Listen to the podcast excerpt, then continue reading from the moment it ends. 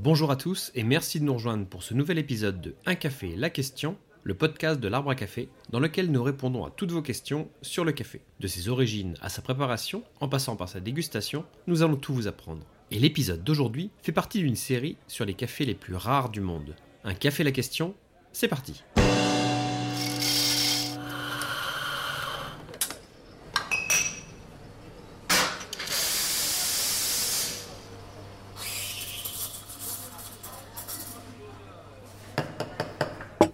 Complètement végétaux ou transformés par l'animal, grâce à leur goût et leur rareté, certains cafés relèvent de l'exceptionnel, faisant le plus grand bonheur des amateurs de café. Au fil des épisodes, nous allons donc vous emmener à leur rencontre, loin des sentiers battus, au cœur de la forêt.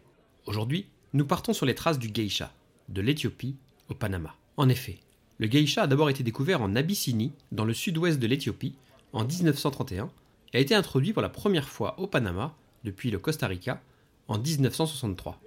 Le geisha est cultivé en altitude, entre 1450 et 1700 mètres au-dessus du niveau de la mer. Et c'est sur les hauts plateaux de la région de Boquete, dans la province de Chiriquí, dans l'ouest du Panama, que l'on trouve le geisha. Ces plants sont connus pour leurs fruits allongés et son goût se distingue par son corps léger avec des saveurs de miel et d'agrumes. Lors de la dégustation, il présente un arôme floral, une acidité distincte mais délicate, équilibrée avec des notes de vin blanc, de baie, de mangue, de papaye et de mandarine. Reconnu par les professionnels et de plus en plus apprécié par les amateurs de café, le geisha a remporté de nombreux prix ces dernières années.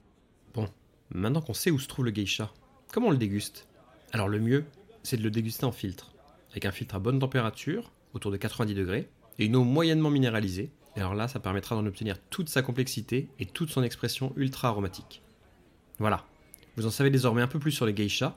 Il ne nous reste plus qu'à vous souhaiter une bonne dégustation. À bientôt